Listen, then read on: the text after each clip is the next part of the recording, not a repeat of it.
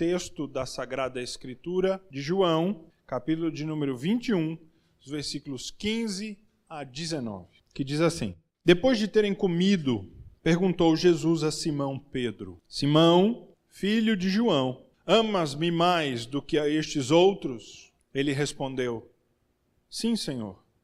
Tu sabes que eu te amo. E ele lhe disse: Apacenta os meus cordeiros.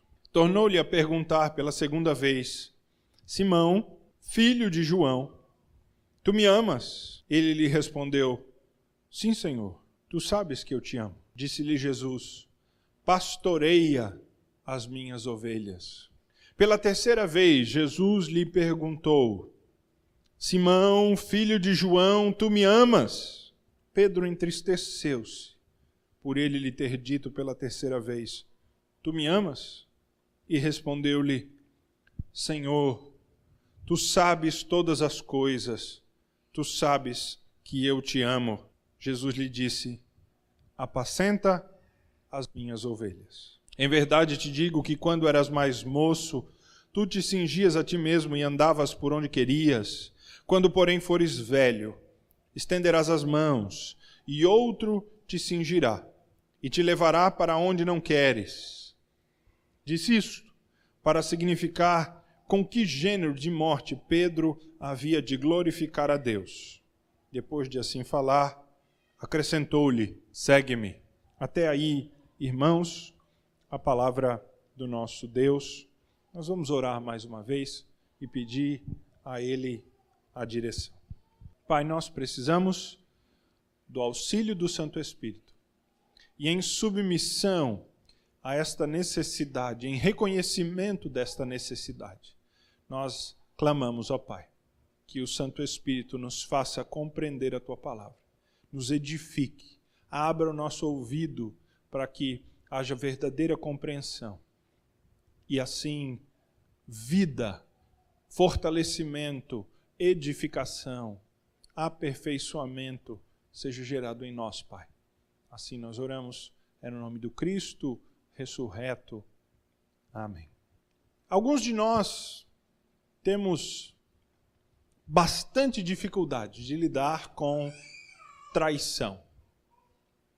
Nós conseguimos lidar com várias situações, mas traição é difícil. Aquela famosa frase que diz: me dá um tapa pela frente, mas não me apunhales pelas costas. É verdade acerca de muitos de nós, porque nós, para alguns de nós, a traição, o ir pelas costas, o fazer de maneira traiçoeira é talvez a pior de todas as ofensas. E o Senhor Jesus, como homem encarnado, Deus encarnado, homem, experimentou todo o sofrimento humano, toda a miséria humana, toda a dor humana e experimentou a dor da traição. A dor de um seu amado, de um seu querido, achegado íntimo, traí-lo de uma maneira vil. E este foi Pedro, apóstolo Pedro. E nesta passagem que nós lemos, a restauração do apóstolo Pedro acontece.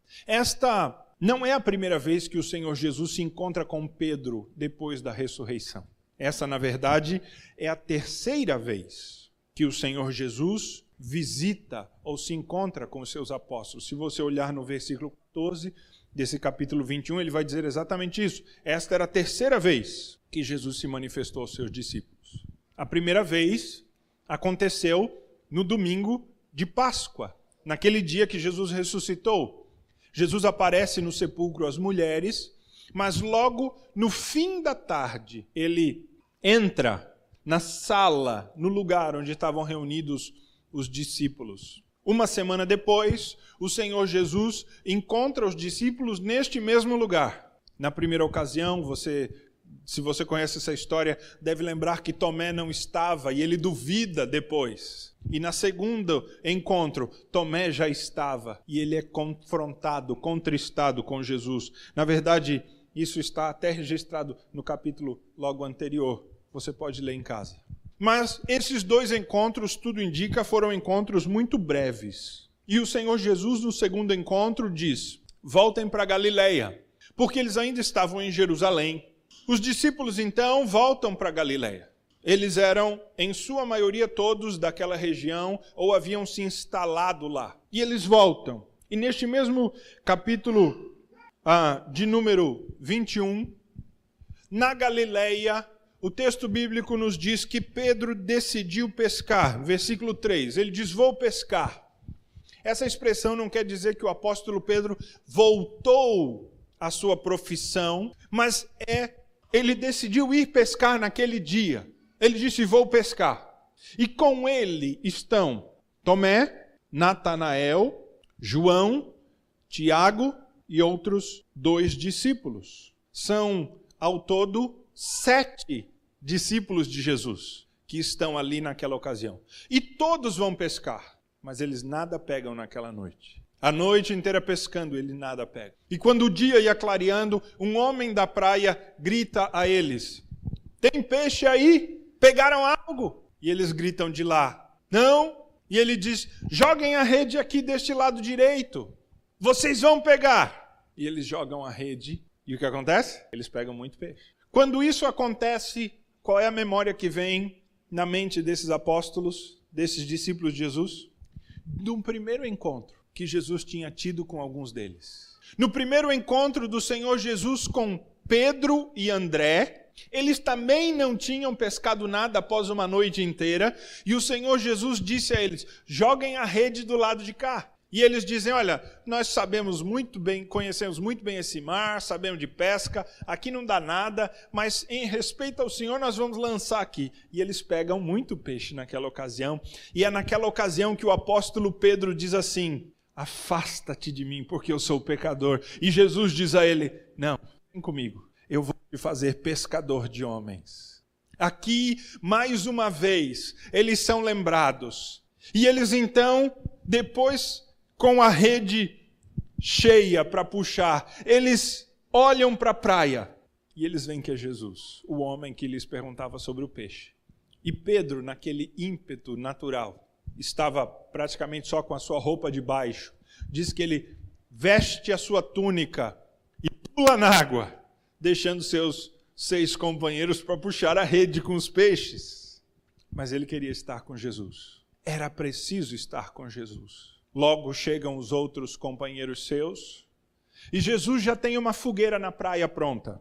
Eles assam um peixe, ou dois, ou três, o suficiente para eles comerem. Mas a Bíblia nos diz que não se falava muito. Eles sabiam que era Jesus e Jesus não se apresentou a eles como Jesus, mas eles sabiam que era o Mestre a aparência de Jesus após a ressurreição havia mudado. Jesus havia ressuscitado num corpo glorificado, limpo de qualquer pecado, de qualquer marca. Jesus havia ressuscitado em glória. Sua aparência estava diferente do Cristo maltratado, do Jesus a quem eles serviram. Mas o texto bíblico então nos diz que, após eles terem comido, o Senhor Jesus se vira para Pedro e ele vai ter uma conversa pessoal com Pedro. Na frente dos outros, mas uma conversa pessoal com Pedro. Essa expressão nos lembra a última ceia.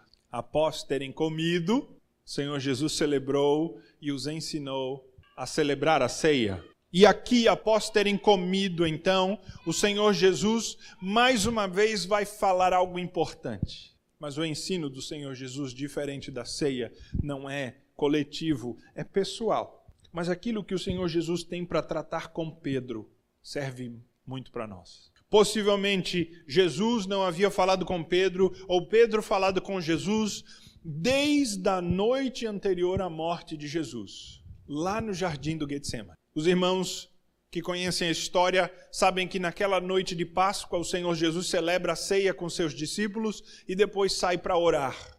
E lá no monte onde ele orava, ele é preso.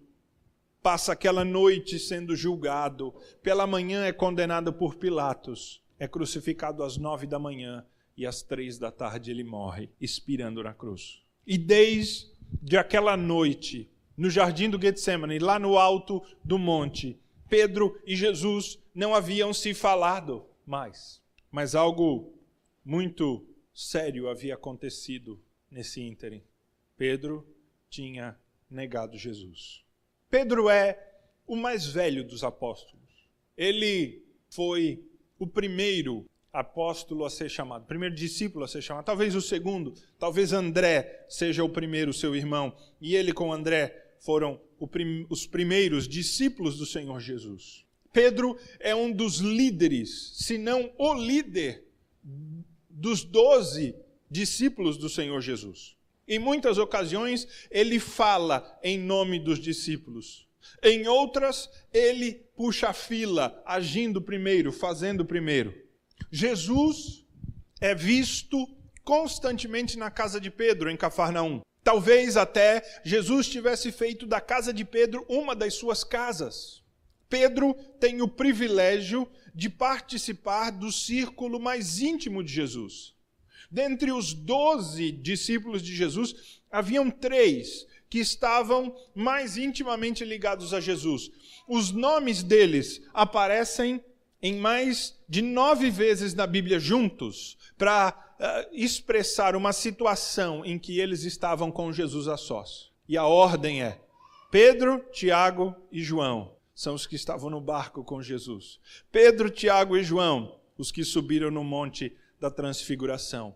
Pedro, Tiago e João, os que estavam orando com Jesus no Getsemane. Esses três, Pedro, Tiago e João, são do relacionamento mais íntimo de Jesus. E o nome de Pedro vem primeiro, o que indica que possivelmente não só por ser o mais velho, mas ele também era um dos que tinha mais respeito. O apóstolo Pedro está com o Senhor Jesus no momento mais angustiante um dos mais angustiantes, que é quando ele ora na noite antes de morrer. E ele ora gotas de sangue, ele sua, melhor dizendo, gotas de sangue enquanto ora.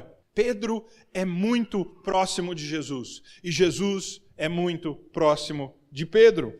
Mas depois de Judas, Pedro é aquele que fez a ofensa pior a Jesus. Depois de Judas, o traidor, Pedro é aquele que, mesmo sendo próximo, fará a maior ofensa ao Senhor Jesus. Pedro vai negá-lo, vai traí-lo. Às vezes, irmãos, são os mais próximos que nos ferirão da maneira mais dura. Na verdade, as maiores ofensas vêm de pessoas próximas. A ofensa daquele que nos diz amar, daquele que nos promete algo, daquele que nos jura, essas ofensas são as ofensas normalmente mais duras, que nós tomamos como mais pesadas. Pedro traiu Jesus desta maneira.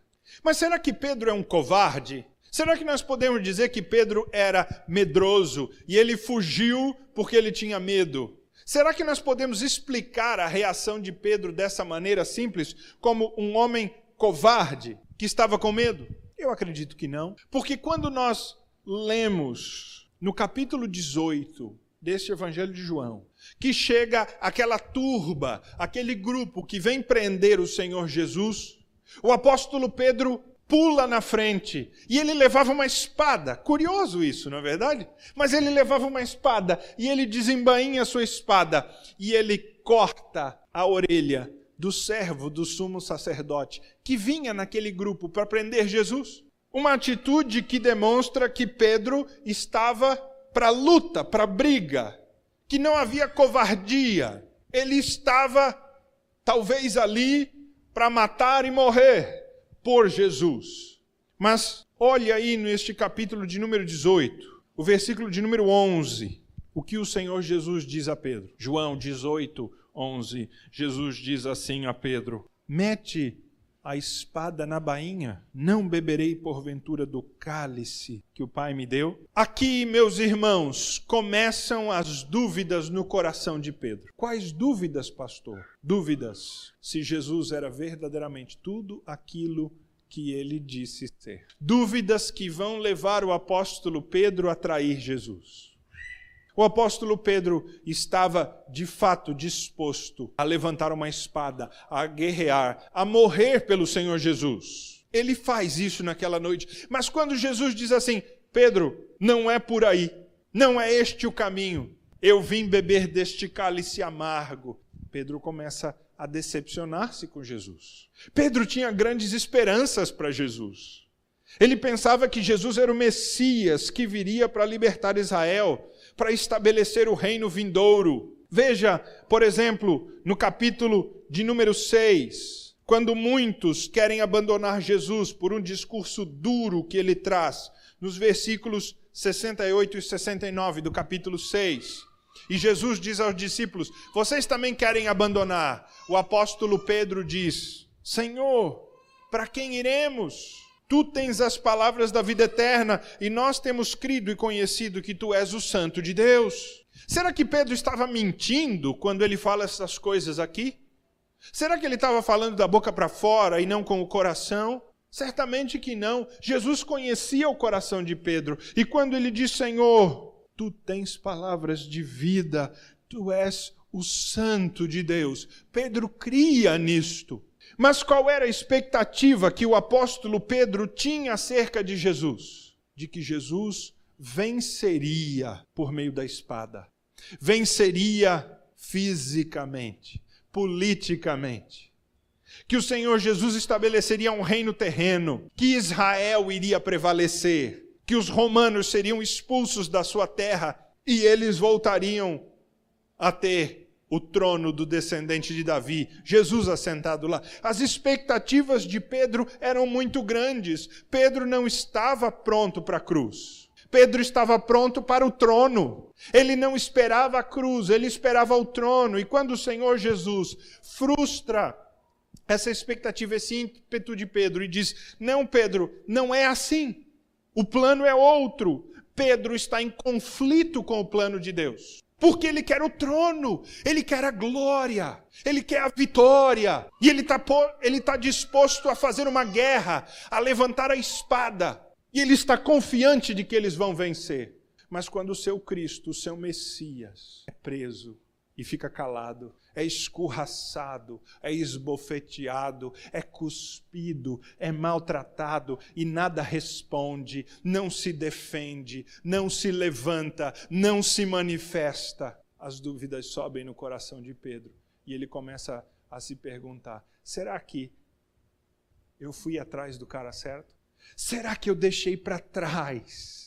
Será que este aí é aquele por quem eu deveria dar a minha vida? Pedro tinha falsas expectativas sobre Jesus.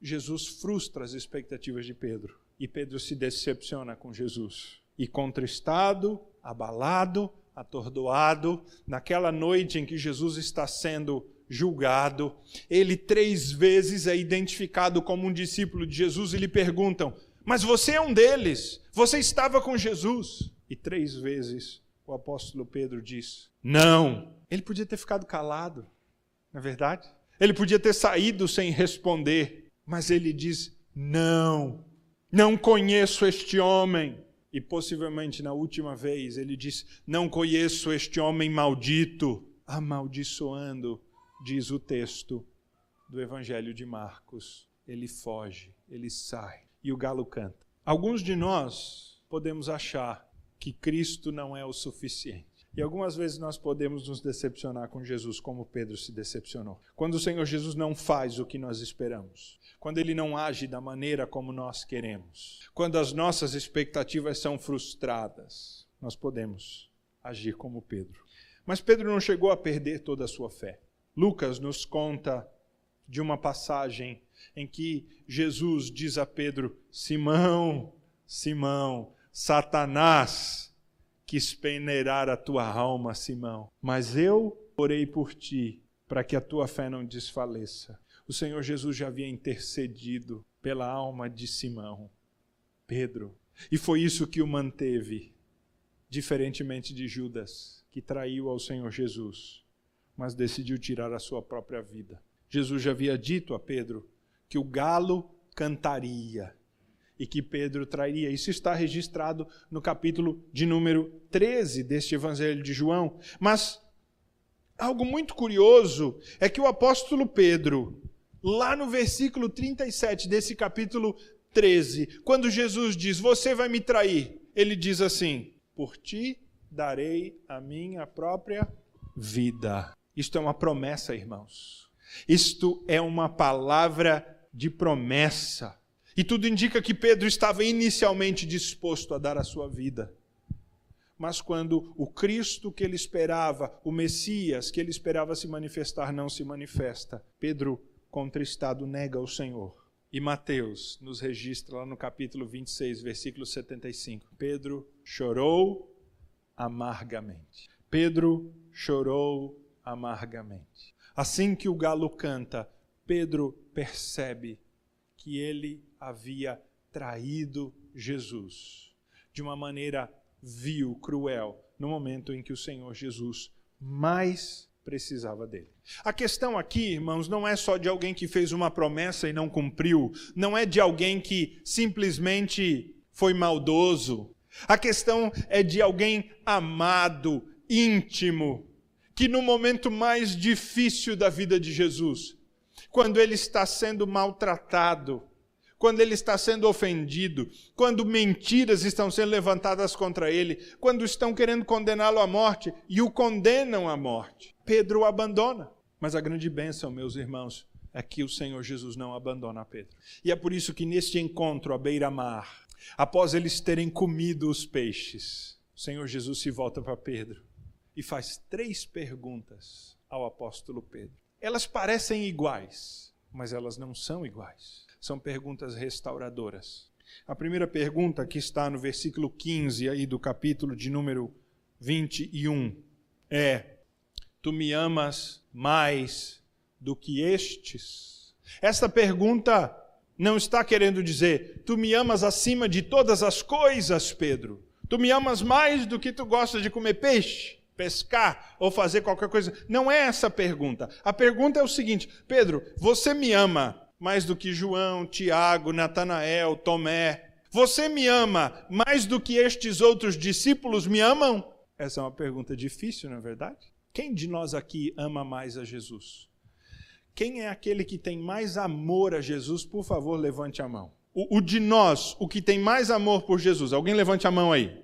É uma pergunta difícil de ser respondida. Em outras horas, talvez o apóstolo Pedro se levantasse e falasse: Jesus, Ninguém te ama como eu te amo. De todos aqui eu sou o maior.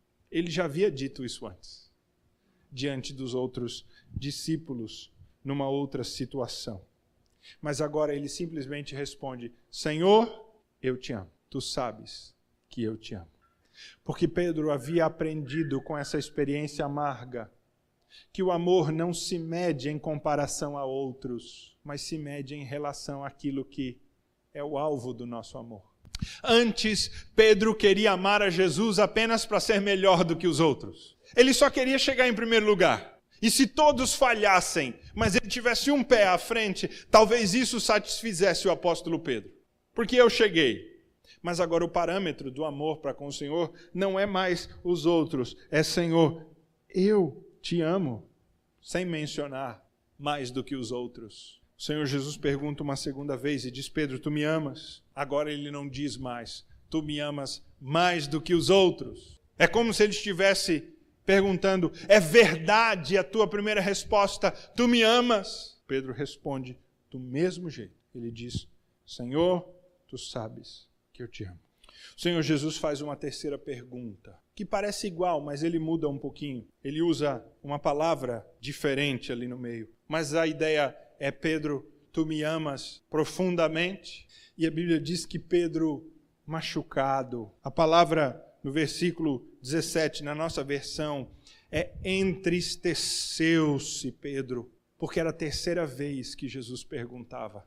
E esta palavra expressa uma tristeza profunda. E Pedro então amplia um pouco a sua resposta. E ele diz, versículo 17: Senhor, tu sabes todas as coisas, tu sabes que eu te amo. Pedro não poderia estar mentindo aqui nesta hora, porque ele está invocando o próprio Jesus como testemunho do seu amor. E o Senhor Jesus conhece os corações. E ele diz: Senhor, tu sabes que eu te amo. Alguns intérpretes da Bíblia acham que Jesus perguntou três vezes mudando a forma de falar amor na terceira vez, para um amor mais profundo. porque as palavras na língua que eles falavam, na língua antiga, são diferentes. A palavra para amor nessas três perguntas é diferente. São verbos diferentes. É como se, dizem alguns, Jesus tivesse perguntado: Pedro, tu me amas profundamente? E Pedro tivesse respondido: Eu te amo com amor fraternal. Jesus pergunta: Pedro, tu me amas profundamente? E Jesus responde: Eu te amo com amor fraternal. E Jesus pergunta: Então, Pedro, tu me amas com amor fraternal? E Pedro então diz: Senhor, tu, eu te amo com amor profundo. Mas, na verdade, é difícil crer que essa interpretação está correta, porque no próprio Evangelho, essas duas palavras, amor fraternal e amor uh, profundo, que é ah, espalhado, né, entre o amor ágape e o amor filéu, são a mesma coisa. No Evangelho de João não há distinção entre esses dois amores. Então, acho difícil que o Senhor Jesus esteja insistindo, vai, por assim dizer, até que a ficha caiu. O mais provável é que o Senhor Jesus, o mais plausível e o mais bonito, é que o Senhor Jesus tenha feito a pergunta três vezes, porque Pedro negou ao Senhor Jesus três vezes. Uma pergunta para cada negação. Tu conheces a Jesus? Não. Pedro, tu me amas? Sim, Senhor. Estavas com Jesus, nós te vimos? Não. Pedro, tu me amas? Sim. Você é discípulo de Jesus, nós te vimos? Não. Não conheço este maldito. Tu me amas, Pedro? Sim, Senhor. Tu sabes todas as coisas, sabes que eu te amo. Três negações para três afirmações de amor. Assim, o Senhor Jesus está restaurando o apóstolo Pedro ao seu ministério. Porque a resposta do Senhor Jesus nessas três ocasiões é uma ordem a Pedro. Essa ordem também muda um pouquinho. Se você olhar aí na sua Bíblia, no versículo de número 15 é apacenta os meus cordeiros, que a ideia é alimenta os meus cordeirinhos. No versículo 16 é cuida das minhas ovelhas. E no versículo 17 também, cuida das minhas ovelhas, apacenta as minhas ovelhas. É uma ordem a Pedro. Que ordem é esta? É a ordem para que Pedro retome o seu ministério apostólico e se torne aquilo para o qual o Senhor Jesus lhe chamou. Cristo o chama para ser um pescador de homens. Ele é chamado para ser um pescador de almas para ser um discípulo de Jesus, pastor, apóstolo, enviado do Senhor Jesus, e aqui o Senhor Jesus está restaurando o apóstolo Pedro ao estágio, à postura de um emissário de Cristo com autoridade. Então, Pedro, pastorei as minhas ovelhas. Mas neste mesmo evangelho de João, o capítulo de número 10, nos fala do perfil do pastor. E lá no perfil do pastor, neste capítulo 10 do Evangelho de João, está dito que o pastor dá a vida pelas suas ovelhas. E é isso que o Senhor Jesus está chamando o apóstolo Pedro agora. É como se Jesus dissesse: Um dia prometeste dar a vida por mim, e te negaste, me traíste. Mas agora Pedro vai e dá a vida pelas minhas ovelhas. O Senhor Jesus está enviando o apóstolo para que ele seja um apóstolo de verdade, disposto a dar a vida pelo rebanho a quem o Senhor Jesus lhe deu para pastorear. E de fato, nos versículos 18 e 19, aqui são anunciados profeticamente a Pedro de que ele sofreria pelo seu ministério. O Senhor Jesus diz: Pedro, quando eras moço, você podia te vestir sozinho, ias e vinhas, sem ninguém te restringir, mas quando fores velho, vão te atar as mãos e vão te levar para um lugar onde tu não queres. E Jesus estava profetizando a Pedro que ele seria morto, condenado pelo nome do próprio Jesus. Morto, assassinado, como o próprio Senhor Jesus havia morrido. Mas Jesus acrescenta uma última frase, veja aí no final do versículo 19: ele diz: segue-me. Mas Jesus foi para os céus, pastor. Pedro não daria para subir aos céus, ele precisaria da escada de Jacó, né? Mas a escada de Jacó já não existia mais. Como Pedro poderia seguir a Jesus? seguir em caráter, seguir em comportamento, seguir em honra ao nome de Cristo, honrando esse título de pastor que era do Senhor Jesus e que ele deu a Pedro. Irmãos, Cristo escolhe traidores para serem pastores do seu rebanho. O Senhor Jesus restaura vidas e almas, os transforma e os faz instrumentos úteis no seu reino. Todos nós, muitas vezes, passamos por momentos de questão e de dúvida acerca do Senhor Jesus. As nossas expectativas são frustradas e nós temos os nossos momentos de Pedro. Nós enfraquecemos na fé e parece que Cristo não é o nosso Cristo. Parece que ele não está perto, parece que ele não vai agir, que a sua promessa não é real. E nós temos o nosso momento como Pedro. E nós podemos trair o Senhor Jesus não negando diante dos homens necessariamente, mas no nosso coração, na nossa atitude, no nosso comportamento, nós podemos dar o nosso coração a outra coisa. Mas o Senhor Jesus restaura pecadores, traidores e os faz úteis no seu reino. É por isso, irmãos, que aqui entre nós o passado não importa. É por isso, irmãos, que aqui entre nós, como servos de Cristo, aquilo que você fez não importa. É por isso que o Senhor Jesus renova, restaura a tua vida e te faz útil no seu reino, como fez a Pedro. Nós não podemos ser arrogantes e achar que nós somos muito diferentes do apóstolo, que não estamos sujeitos à mesma traição, porque muitas vezes, mesmo que não em palavras ou diante de pessoas, nós temos este ímpeto de frustração contra o Senhor Jesus. Nós esperamos mais e quando não acontece, nós podemos questioná-lo. Mas o Senhor Jesus não se frustra conosco. E ele não se frustra conosco porque ele sabe quem você é, quem eu sou. Ele ama traidores, pecadores. Ele ama perdidos. Ele ama aqueles que precisam de uma mão para se levantar, que não tem força por si só. Ele ama e não larga e não abandona o mais infiel traidor.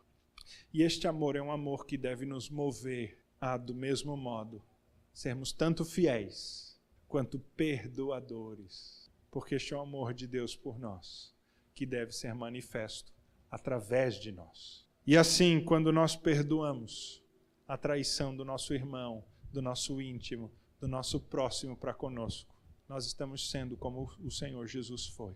Amado de Pedro, Embora Pedro fosse infiel ao Senhor, o Senhor Jesus permaneceu fiel a Pedro. E com a sua fidelidade, ele restaurou a Pedro. Meus irmãos, eu termino com isto. Só uma maneira da parte infiel ser restaurada, que é através da parte fiel, da parte que se mantém diante de Deus. E esta graça é uma graça restauradora em todo e qualquer relacionamento humano. Marido, esposa, pais e filhos, irmãos na fé. É a graça do perdão, da restauração.